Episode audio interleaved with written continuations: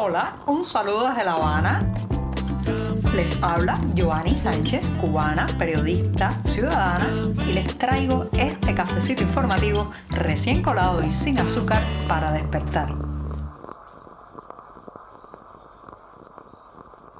Mitad de la semana en este miércoles en que ya estoy frente al micrófono con una taza de café recién servido para comentarles después del primer buchito del día los temas principales de este 24 de mayo de 2023. Una jornada que ha amanecido aquí en La Habana con algunas nubes y pronósticos de lluvia. Ojalá, ojalá que llueva porque estamos padeciendo una fuerte sequía. Así que me voy a dar este primer buchito sin azúcar.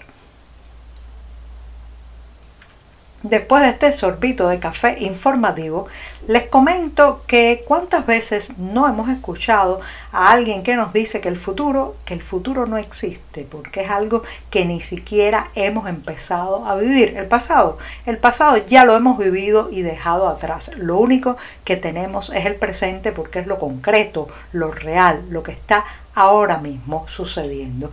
Bueno, pues déjenme decirles que amén de esos criterios y de esas opiniones, los pueblos también se miden por cómo ven el futuro, ¿sí? Si usted camina por las calles de cualquier país o cualquier ciudad y le pregunta a la gente qué imagina para el porvenir a corto, mediano o a largo plazo, esa es una manera también de medir a un país el estado de bienestar, de felicidad y de expectativas de una nación. Bueno, pues yo he notado cómo el futuro cubano, esa proyección hacia adelante, se ha ido acortando, acortando y si hace unos años planificábamos la vida quizás en cinco años más, en una década, qué hijos íbamos a tener, dónde íbamos a vivir en determinados momentos, las personas que habitamos ahora esta isla tenemos el, futuro reducido prácticamente al día de mañana, a la sobrevivencia inmediata, a, a lo urgente, a lo minimio, a lo cotidiano porque evidentemente proyectar más allá es muy difícil, no solamente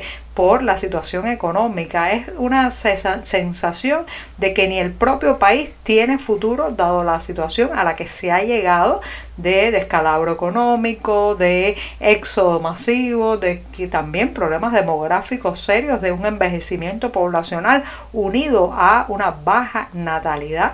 Bueno, todo eso va creando un clima de zozobra donde la gente ya no proyecta el futuro. Es curioso porque se supone que cada día nos levantamos y cumplimentamos una jornada y pasamos un montón de obstáculos también porque tenemos la vista puesta en algo que queremos que pase el día después, mañana, la próxima semana, el mes que viene, el año que viene. Sin embargo, aquí parece como que estamos viviendo de manera simple y llana el día a día, el ahora, el minuto que nos toca en este momento. Es muy triste eso porque simplemente cuando la gente no se proyecta hacia el futuro, deja de tener planes, deja de tener, digamos, ilusiones, bueno, pues eso eh, no solamente influye en su propio desarrollo personal, sino también en el desarrollo de una nación. El sueño más compartido ahora mismo, ya se lo he dicho varias veces en este programa, es el de emigrar, hacer las maletas, saltar la insularidad. Otros sueños, los más jóvenes quizás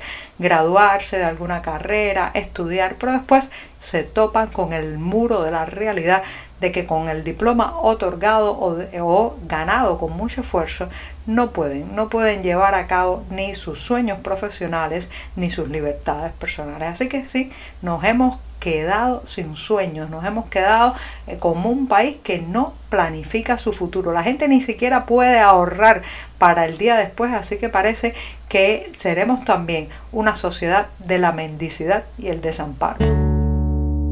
Ayer les comentaba en este programa que el pasado lunes de manera sorpresiva y de alguna manera eh, de urgencia se había citado y convocado para un pleno del Partido Comunista a tener lugar este martes. Finalmente la reunión se dio, pero no hay mucho que contar porque entre el secretismo y el aburrimiento mismo de los discursos y las declaraciones que se transmitieron por la televisión oficial, bueno, pues no queda mucha esperanza que en ese pleno del Partido Comunista, el sexto pleno, se haya cocinado algo que realmente implique un cambio, un timonazo, un cambio de rumbo para la nave nacional. Nada de eso.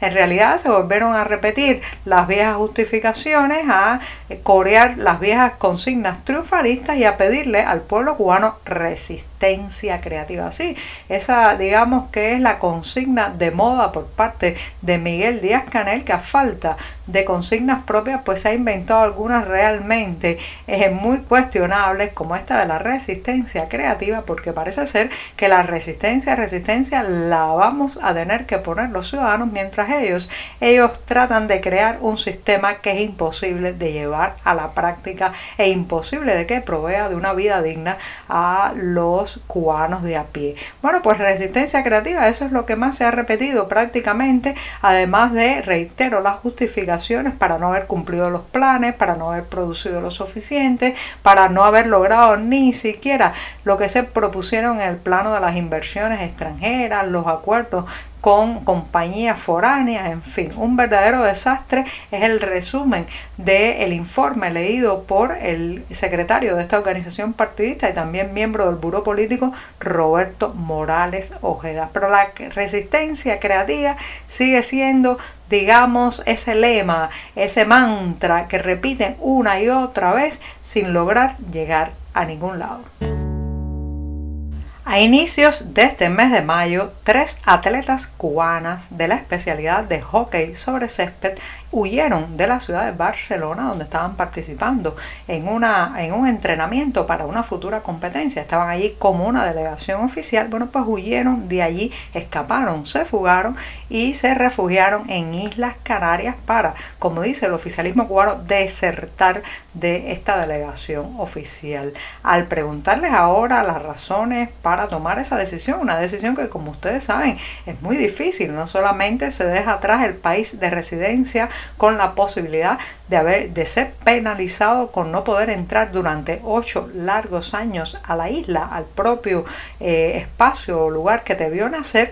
Bueno, además de eso, la separación de la familia, la distancia y la posibilidad de no poder continuar con su carrera deportiva, que es, digamos, un dilema que se le presenta a todo atleta que ya forma parte de un equipo, de una forma de hacer, cuando salta al mundo, está en solitario, pues sus posibilidades evidentemente de reincorporarse a la vida deportiva disminuyen. Sin embargo, estas tres mujeres, se trata de Dailin Suárez, Yadira Miclin y Marianela López, decidieron dar el salto. Ahora, cuando se les pregunta, eh, cuando se indagan los motivos para tomar esa decisión tan dura eh, pues simplemente enumeran todo lo que habían estado viviendo en la isla y las malas condiciones que eh, tenían, por ejemplo, las escuelas donde ellas se preparaban, no solamente las escuelas, todo el entorno eh, deportivo cubano tiene muchísimos problemas de infraestructura, de recursos, pero además de subestimación y digamos explotación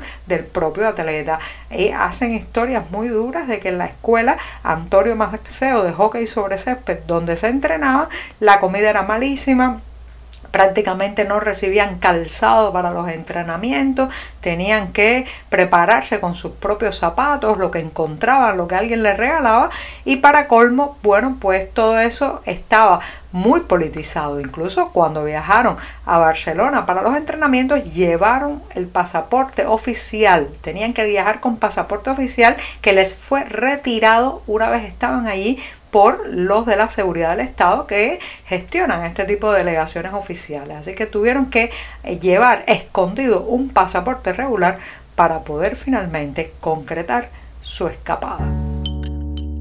Al miércoles hay que despedirlo con colores, con muchos colores. Y ese es el caso de esta recomendación que les voy a dar para terminar el programa de esta jornada porque el próximo viernes en la ciudad de Miami, Estados Unidos, se estará inaugurando una exposición dedicada nada más y nada menos que al artista cubano Mariano Rodríguez. ¿sí? Se trata de una muestra que incluye una amplia variedad de eh, pinturas, también acuarelas y dibujos, pero sobre todo alterna entre algunas piezas de Mariano Rodríguez muy conocidas y otras que raramente han estado Así que ya saben, será un gustazo para los ojos acercarse a la obra de este maestro que muchos cubanos recordamos siempre por sus representaciones de los gallos, unos que concentraban en sus plumas, sus colores y su actitud, digamos, pues toda la cubanía. Así que ya saben, a partir del viernes, Mariano Rodríguez